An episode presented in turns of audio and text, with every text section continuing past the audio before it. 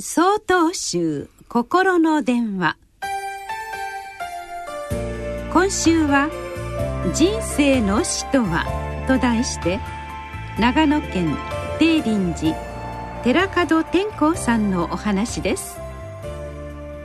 9月29日は大本山永平寺をお開きになられた道元禅師。大本山総持寺をお開きになられた経山禅師のご命日です。お二方を良祖様とお呼びいたします。この日は良祖期という法要を営みお二方のご遺徳を忍びます。良祖様は修行する場所を一つに決めることなく本当の仏教の教えとは何かを求められました。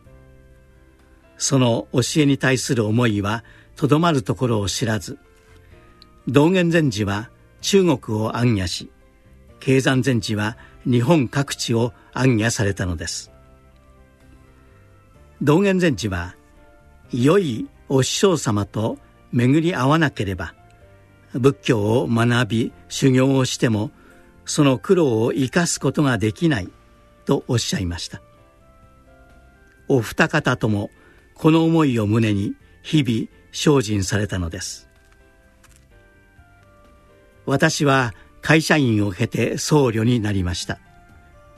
会社員の頃仕事にくじけそうな時にある上司から言われたことがあります。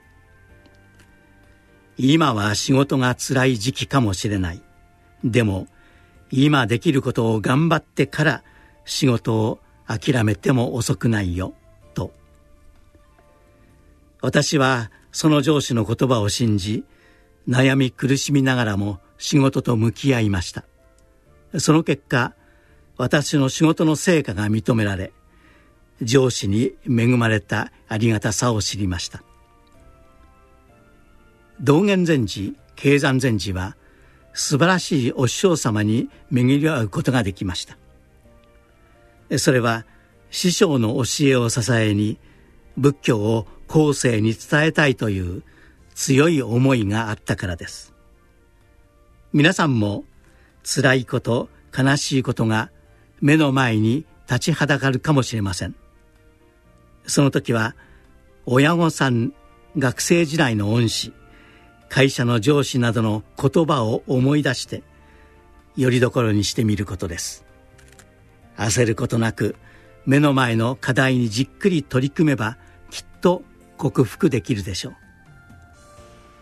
私たちは人生の死の教えを支えに生きることが大切ではないでしょうか。